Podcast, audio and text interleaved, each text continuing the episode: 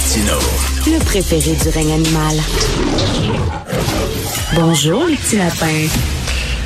Alors, nous sommes en plein cœur d'une sixième vague et euh, Québec va prolonger l'obligation de porter le masque jusqu'à la fin du mois d'avril. Nous allons en parler avec mon ami Jacques Lapierre, virologue à la retraite. Bonjour, Monsieur Lapierre.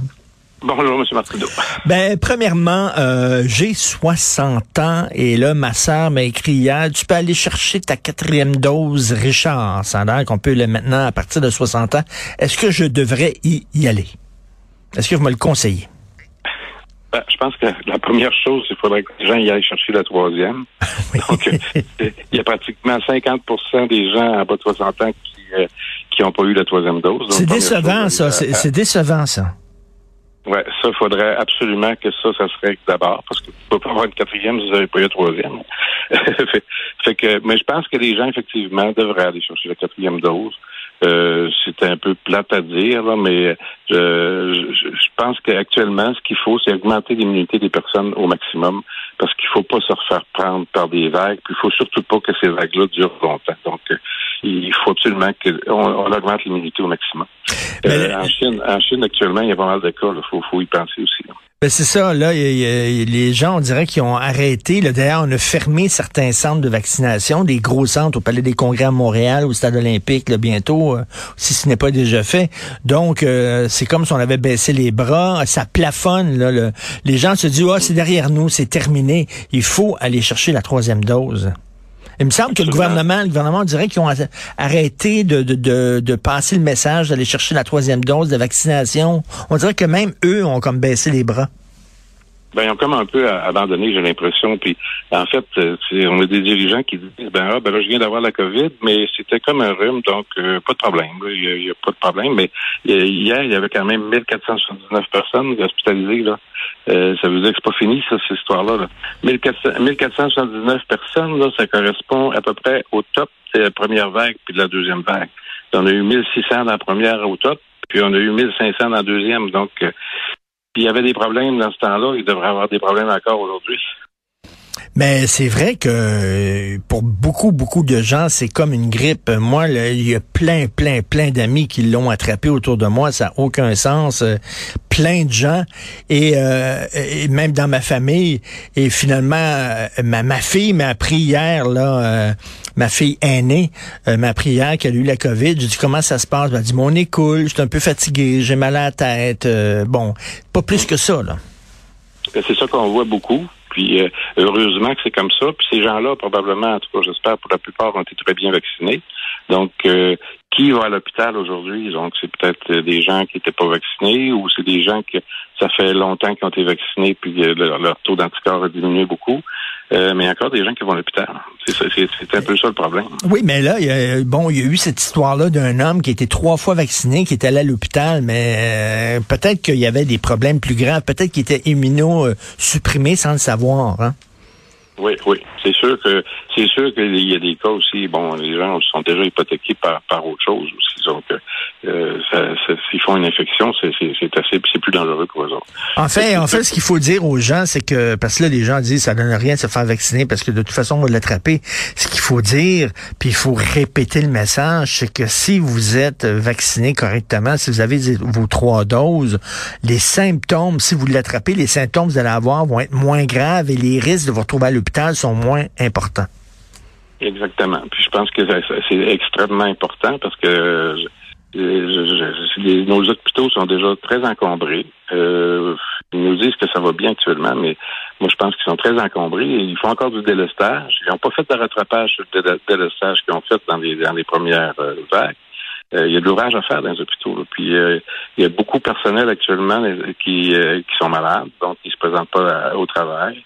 Ça aide pas ceux qui restent à faire leur job. Donc je pense qu'il faut aller chercher le top d'immunité possible. Et puis, ce qu'on veut pas, surtout, c'est que, ben, plutôt j'ai toujours l'air du prophète de malheur, mais euh, malheureusement, c'est toujours arrivé ce que j'ai dit à date.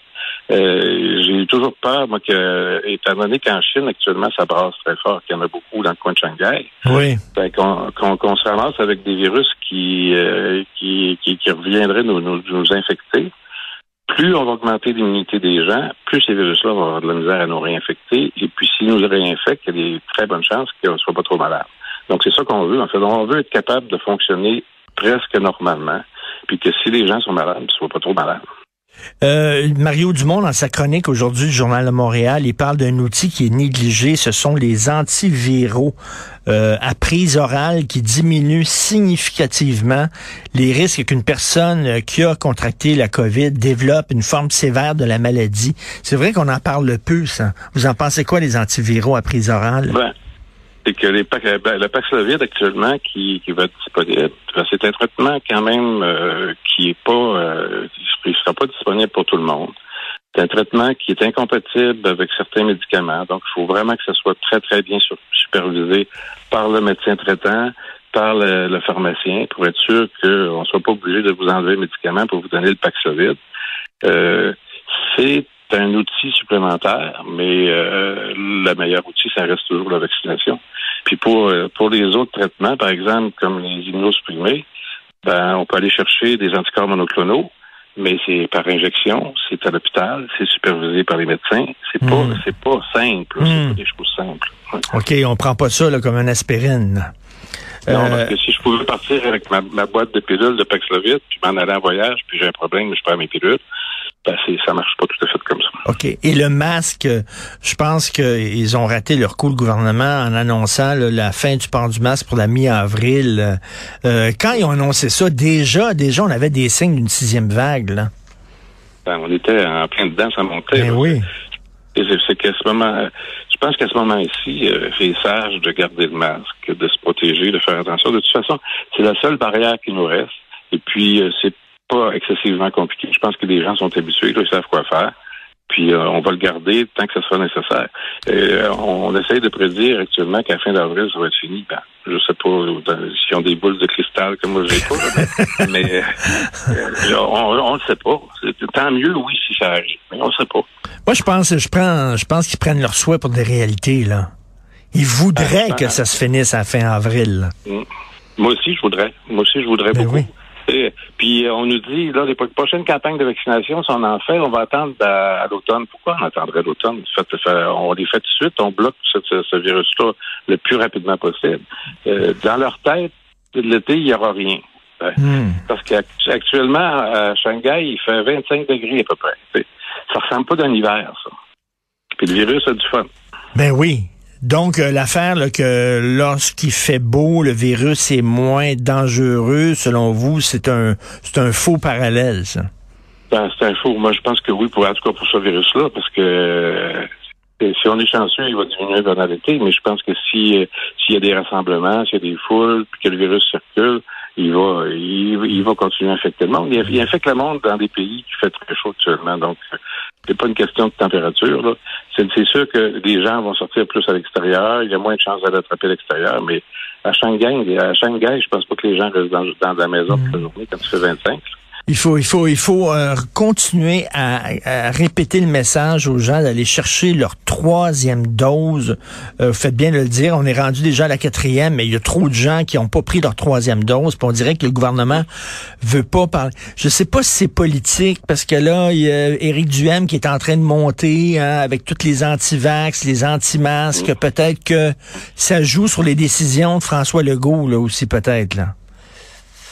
Ça se peut. C'est, des gens qui, eux aussi, qui rêvent qu'il n'y aura pas de problème. Mais je regardais, je regardais le rassemblement qu'ils ont fait hier avec M. Duhem. Euh, M. Duhem a le masque en dessous du Euh, il parle avec les gens qui n'ont pas de masque, qui sont à peu près à, à, peut-être à 30 cm de son visage. Mmh. Euh, bon. Est-ce que M. Duhem est en forme, il va passer à travers ça sans problème? Ben, je souhaite. Oui, on, le souhaite, mais c'est ça. Là. Les gens disent, ouais, mais je vais, je vais attraper la COVID, puis c'est un petit, un petit rhume. C'est que c'est, c'est jouer à roulette russe. C'est vraiment la loterie. T'as aucune idée le numéro que tu vas choisir. Tu vas peut-être choisir le numéro petite grippe, ou tu vas peut-être choisir le numéro hôpital. T'en as aucune idée. Puis, tu peux peut-être choisir le numéro hôpital avec euh, comme conséquence une COVID longue. Puis on ne sait pas encore de quoi, de quoi ça dépend. On ne sait pas encore comment la soigner. Puis ça pose des problèmes à quand même une certaine quantité de personnes. C'est pas c'est pas la majorité des gens qui fait ça. C'est sûr que c'est exceptionnel. Mais moi, demain matin, je voudrais pas être pris avec une COVID longue parce que c'est un méchant problème.